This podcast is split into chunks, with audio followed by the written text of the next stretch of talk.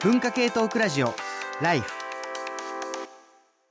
こんにちは、山本ポテトです。こんにちは、工藤文子です。TBS ラジオ文化系トークラジオライフの番外編ポッドキャスト、働き者ラジオ、激務から退職してお休み中の工藤文子と、連日締め切りに追われるフリーライターの山本ポテト、働き盛りの二人が仕事をめぐって語り合います。聞けばお金持ちになり、教養がつき、人生がときめきます。個人の感想です。えー前回に続いて、碇ゆきえさんをお招きしております。うん碇さんよろしくお願いしますよろ。しくお願いしよろします。くお願いします。前回は、いかりさんの人生作についてあれこれお伺いしました。とっても参考になったし、参考になった。面白かった。し。うん。で、今回は、いかりさんのキャリアや働き方についてお聞きしたいと思います。はい。以前、いかりさんがお書きになられていたエッセイ、正社員以外ありえないと思い込んでいた自分が雇用形態よりも大事なことに気づくまでというものを、あの記事が、ウェブ記事があるんですけど、それを読んで様々なキャリアを経て今のお仕事の形にたどり着いたということを知ったので、ぜひいろいろとお伺いしていきたいと思います。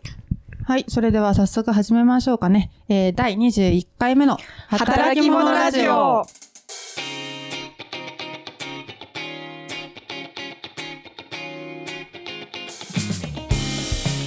改めていかりさんのプロフィールを紹介します1983年北海道生まれ出版取次ぎの会社や出版社での勤務を経て現在はフリーランスのライターとして活動中。えー毎週金曜日にゴールデン街のプチ分担バー月にホイールでえー店番をしていると。2022年に自主制作本35歳からの反抗期入門を制作し話題を呼ぶ共著に我々の雰囲気など。あの最初、出版取り次ぎの会社に9年勤められていたということで、はい。7年が書店営業の部部署で、えー2年が新規事業開発の部署を経験したというふうに聞いているんですけど、最初の転職のきっかけ、特にあの、さっき紹介したエッセイの、その正社員以外ありえないと思ってたみたいな頃から、ちょっと変わってくるっていう、その気持ちの変化も含めて、なんかあの、きっかけ経緯とか、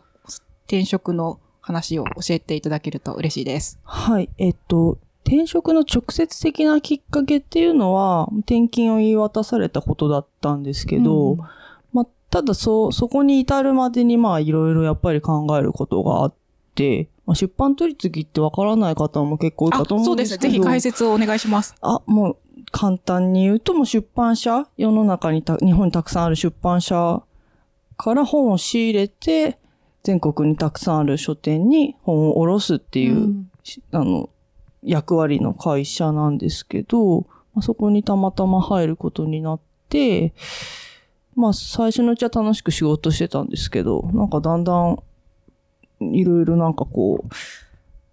う、うん、ち、うん、なんだろうな。なんかちょっと言葉が難しいですけど、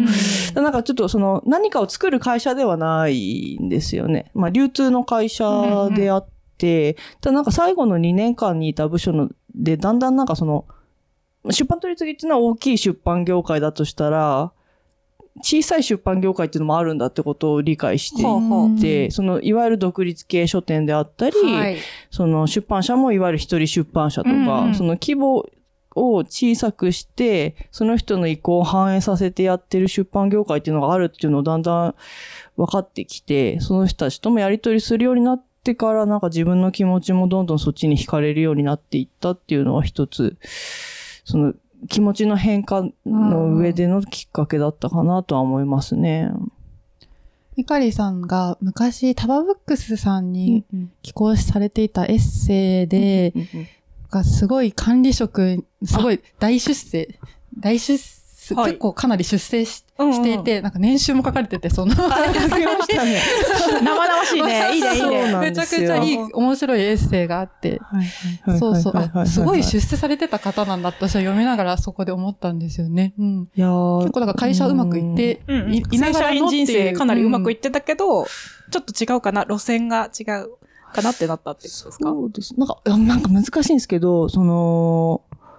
そうなんですよね。出世す、その、昇進する前から、いや、ここに私ずっといるのかなとか、ちょっと徐々に思い始めていて、ここにいて成長するのって、あとマジで人間関係の調整だけかもしれないとかい。うふうに思って、自分のスキルとして何かを、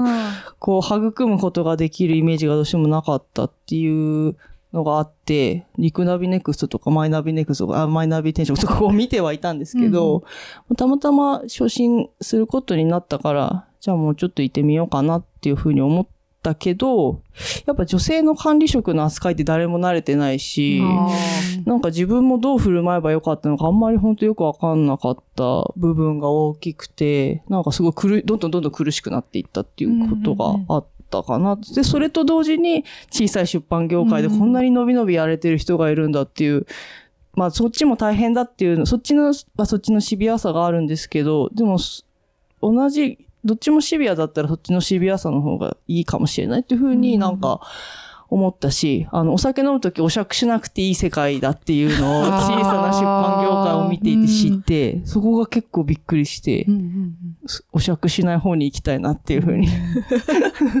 思いましたかね。うん。なんかあの、この回は転職をこうそ、なんか促すような、そういう趣旨ではないとはいえ、でもそういうその日々の仕事の中の小さいかもしれないけど、結構刺さっと、トゲみたいに刺さってきて、うんってなるところを、あの、見ないふりをしし続けると結構健康に悪いから、そこはなんか見た上で、あの、今後について考えるって結構大本当に大切なことだと思いますね。そうですね。でもやっぱりその転勤っていうのを言われたから、もういいやってちょうど思えたし、自分で、なんていうんですか、前向きに決断したかっていうと全然そうではないっていうか、たまたまそのきっかけがや、なネガティブな形できっかけがやってきたことによってちゃんと弾き出されたっていうか、そういう部分はあるので、な、なんだろうな、なんか、決断できなくてもいつかなんかそういう点、なんかきっかけが来ることもあるんだなってすごい思いましたけどね、なんか。うん。もう結構そういうエリート街道というか、その会社でじ順調に出世して、うんうんまあ割と管理職みたい、女性管理職みたいな感じになって、みたいな方が、35 5歳でしたか会社って辞められたの。さ、そうかな ?34 とかかな、うんはい、33とか4とか。結構辞めるの勇気がいると思うんですけど、でそっからこう、正社員以外ありえないと思ってたのに、なんかどんどん変わっていくなんかどうう。いう、こう、経緯があったんですかね。そうですね。やっぱりしばらくは、正社員以外はなんか怖いなとか、うんそういう実際にそのなんだろうな、あの、退職後の年金の話とかじゃないんですよね。なんか自分、実際はそういうのがあるじゃないですか。あそうなんだその、会社員して、会社勤めしてた方が、その年金がし。福利厚生はこれぐらいあってとか、そうそうそうそうローン組めてとかそういうそうそうのですよね。そうそうそう、んかかクレジットカード作りやすいとか、うん部屋から。そういうことよりもなんかもっとなんか、漠然とした信仰というか、うん。正社員でないとなんかダメだろみたいな、かっこつかねえだろみたいな多分、不幸も多分あったと思いますし、だけどやっぱ、ま、周りとの出会いが大きいと思いますけどね、うん。そういうところじゃなくて、うん、自分がどうしたいかみたいなところをちゃんと考えて、あの、仕事してる人たちをどんどん知っていったことがきっかけで自分の気持ちも変わっていったのかなとは思いますけど、でもやっぱ徐々にだとは思いますね。うんいきなりコロッと変わった感じではないかなとは思いますけどね。私は常に年金とか計算して正社員になりたいって思ってるんですよ。ああ、いやいや、今そうですよね。在宅クソ野郎ポテトさんポテトさんの目がすっガッて開いて、瞳孔もちょっと開き気味になってるぐらい真剣な顔してた。うんうんうん。あ、そういうの関係なく正社員になりたい人っているんだと思って、あ、そうなんだと思って今衝撃を受けました。そっか。いやもう何も考えてたら、本当に新卒で、なんか、就職活動、いわゆる就職活動して、あんま別に出版取り次ぎとかも知らなかったですけど、なんかここだったらいいかな、みたいな感じで入った感じだと、本当なんか何も本当に真面目に考えてなかっただけっていうか、今もそうなんですけど、うん、ちゃんと、あの、な、何クソ野郎でしたっけ？え、在宅クソ野郎。相当でも現実的っていうか、現実的である。なんかそこ、うん。自分は現実味がちょっと足りないところがあるから、はい、なんか心配なんですけど、現在の働き方の方にお話を移したいと思いますが、今、複数のお仕事を組み合わせて生計を立てていらっしゃるということですが、こういう働き方って最近話題のポートフォリオワーカーなんじゃないかというふうに思いました。あの、うんポートフォリオワーカーというのは、あの、複数の仕事を組み合わせて働く人のことです。私がこの単語を知ったのは、また好きな、よく聞いてるポッドキャストのはいはい話なんですけど、ポッドキャストの気まぐれ FM さんっていうところがあって、そこでパーソナリティをされている純木さんが、あの、まあ、お仕事を辞められて、で、来年はポートフォリオワーカーを名乗れるようになりたいというふうにおっしゃっていて、あの、知った。で、そして、あリンダ・クラットンのライフシフトという本でも言及されてるらしくて、まあ、ビジネスパーソンの間でもだんだんあの浸透してきてる単語、まあ、新しい働き方っていうところなんですが、なので、イカリさんは以前のインタビューで、一つの会社、一社だけで働くよりも、様々な人たちと少しずつ関わり合いながら働く方が、自分にとって心地よいというふうにおっしゃってたと思うんですけど、その良さとか、あと逆にちょっと嫌だなとか、難しいなって思ってることとか、今の働き方で感じていることをぜひ教えていただければというふうに思います。そうですね。まず予算に関しては、その、やっぱり、何ですかね。あの、生殺与奪でしたっけ？生殺与奪を、その一社とか一人に握られてるっていう状態が、自分にとってはすごい不自由に感じられるというか、うん。それで苦しくなってしまうところがあるっていうふうに気づいたので、なんかそうじゃない状態だともう少し私は楽かもしれないというか、自由でいられるかもしれないなっていうふうに思ったのがそういう働き方にはじ、にし始めたきっかけではあって、で、なんか今は割と年代とか性別もその発注してくださる、その仕事先の取引先の人を考えてみると、年代も性別もバラバラで、なんかその状態は結構自分にとっていいかなっていうか、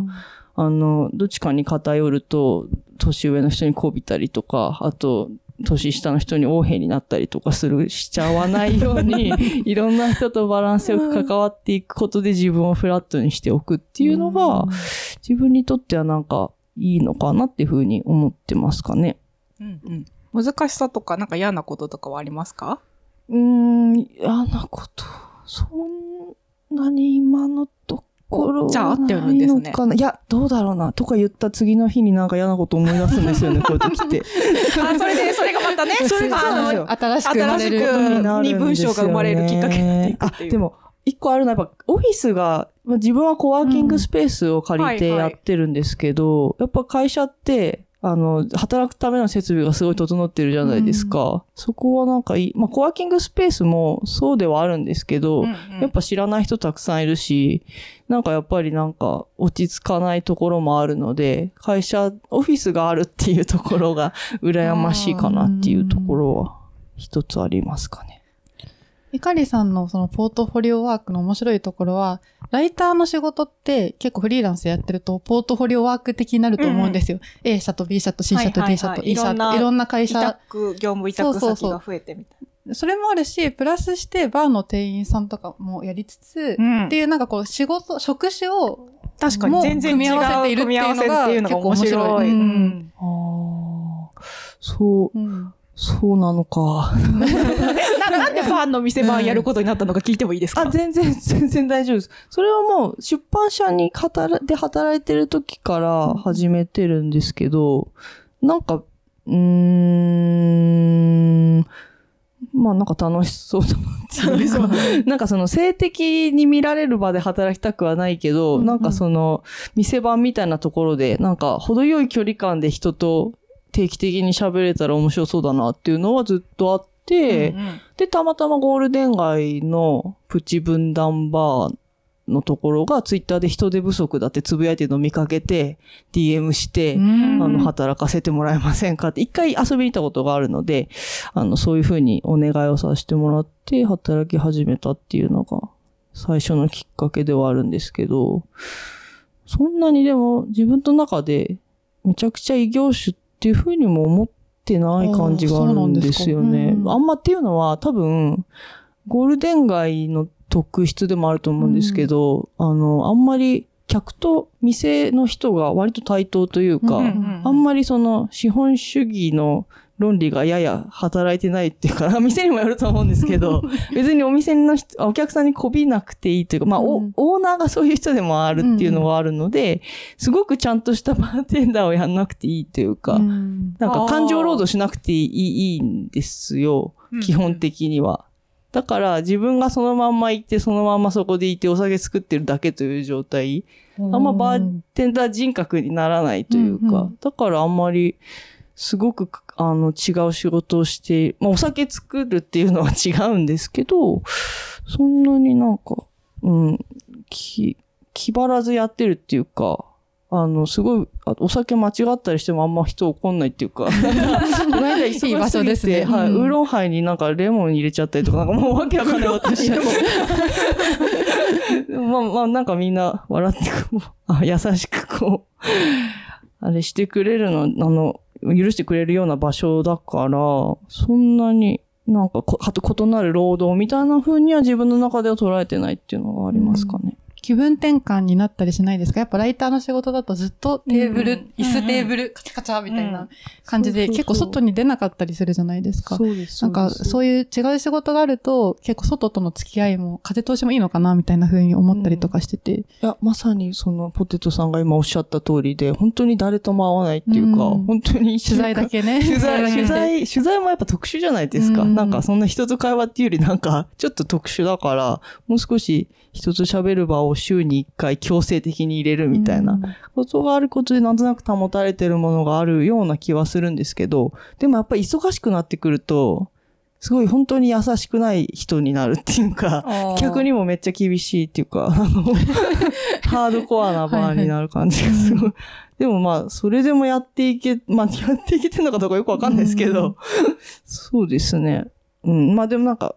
ポートフォリオワーカー、言葉初めて聞きましたけど、でも意外とみんなやってるけど、なんか、ライターだったらライター一本でやってる方がかっこいいじゃないですか。ああ、確かにそういう価値観あるかも。うん。専業一本でやった方がかっこいい的な。でも、本当は結構みんな他の仕事知ってると思うんですよね。うん。なんかうん、和田静香さん？あの、私、静香さん、あその、時給はいつも最低賃金、これって私のせいですか？あ国会議員に聞いてみたのね。そうそうそう。はいはいはいはい。和田静香さん。そうそう。和田さんももともとライターやられて、まあ今もやられてるけど、うん。やっぱ途中からその仕事が減ってきて、まあ他の仕事も始めたみたいなこと書かれてるんですけど、なんかやっぱそういうの言ってる人って意外と少ないし、うん。気がするし、なんか一本でやってる方が華々しいみたいなうん。イメージがなんかあるのがちょっとなんとなく嫌だというか、はいはい。いやでも実際の現実は別にそんないろいろなことしてるし、ライターの仕事もいろいろあるし、の中にもいろいろあるから、なんかそういう実態をなるべく言言いたいみたいな、うん。かっこつけない方が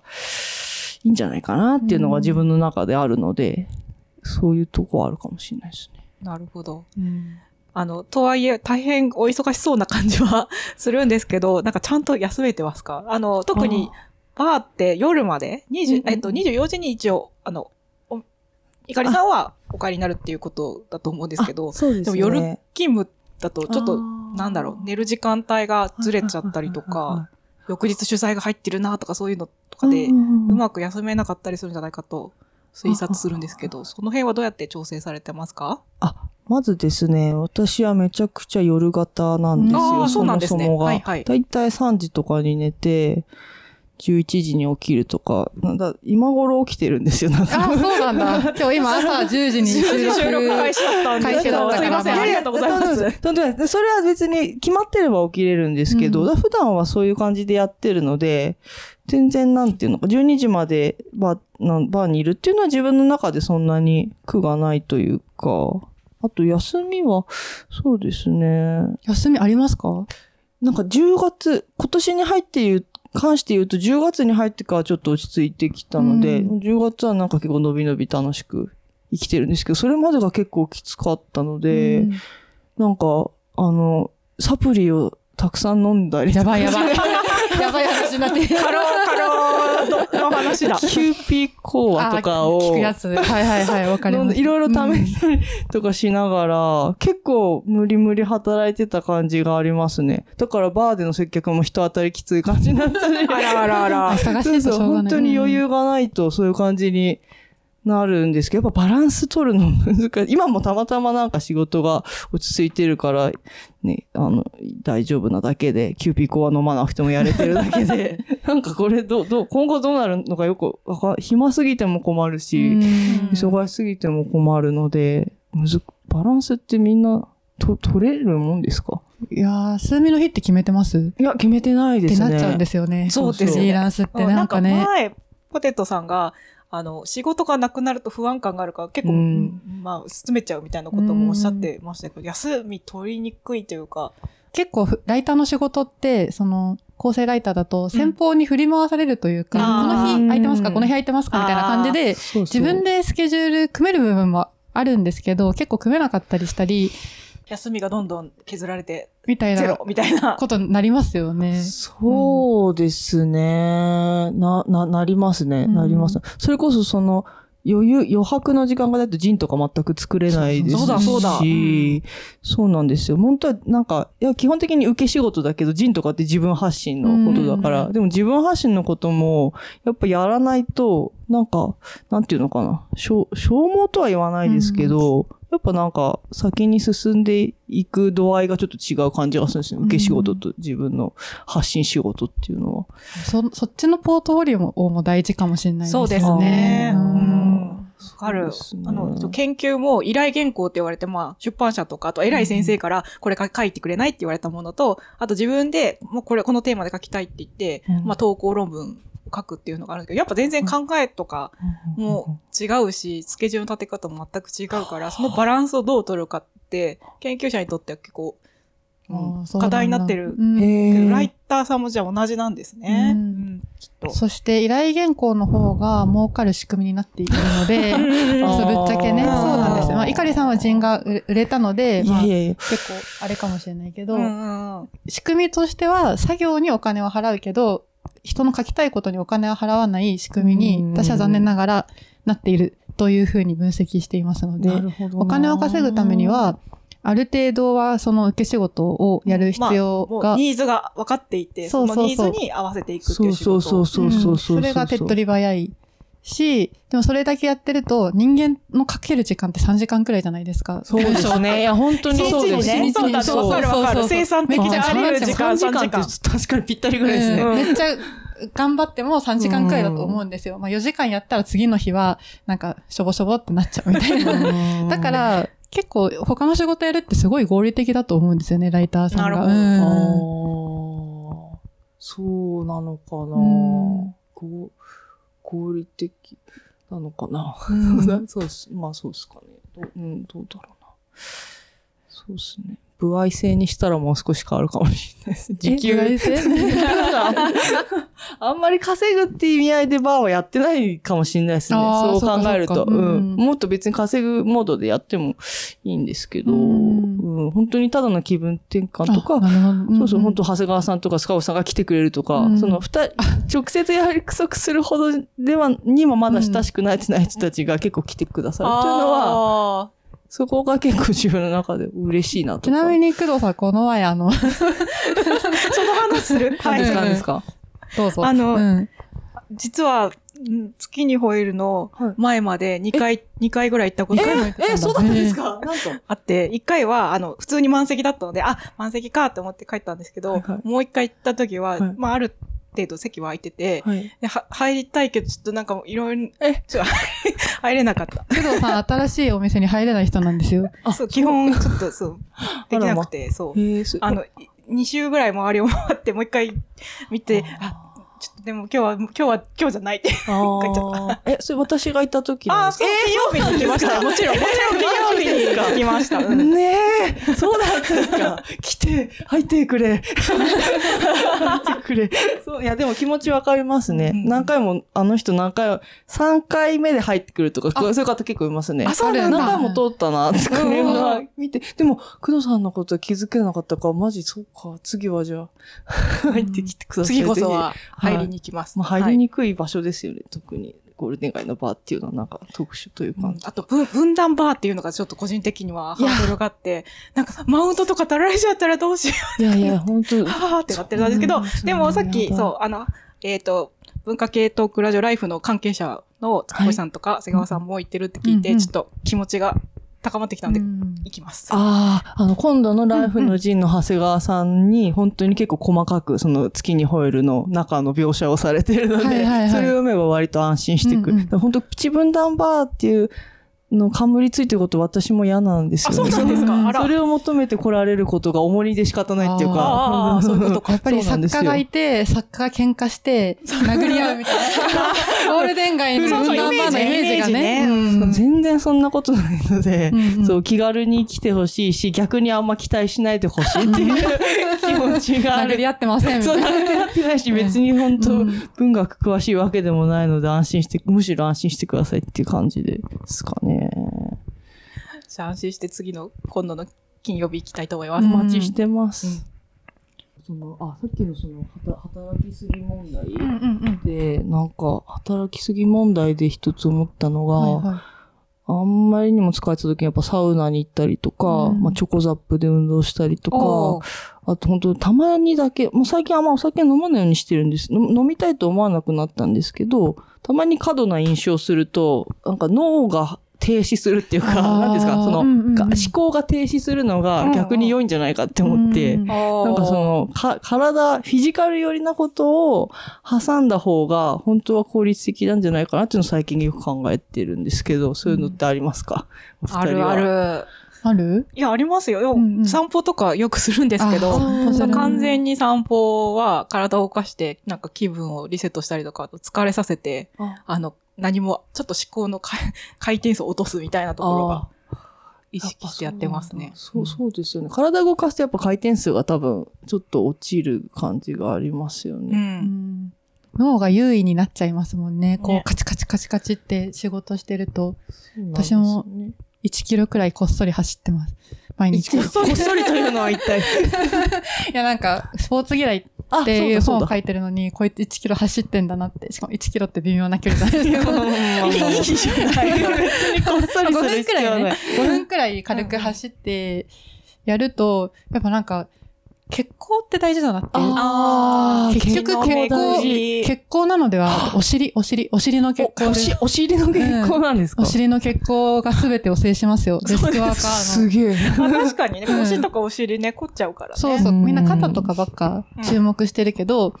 お尻をほぐすと急激に、なんていうんですかね、いろんな不調が良くなると思ってるんですけど。あんまりなんか、そう、こういう健康情報みたいなのって私めちゃくちゃ好きなんですけど、私もです。なんか、あんまり、えこういう放送というあか、ー人前で言うことじゃねえなみたいな 感じになりがちじゃないそうなんなりがちですね。それこそその個人の感想ですが、いっぱい入れないといけなくなっちゃったりとか。する。か。はい。なんかむ難しいんですよね。うんだから、言えない怪しいこととかいっぱいやってるんですけど。何々それ、それ、ややすぴとかそういうことですか？ややすぴっていうか、なんか、これ本当にみ認められてんのかみたいな。だけど、私の LINE では友達に教えるのはセーフ。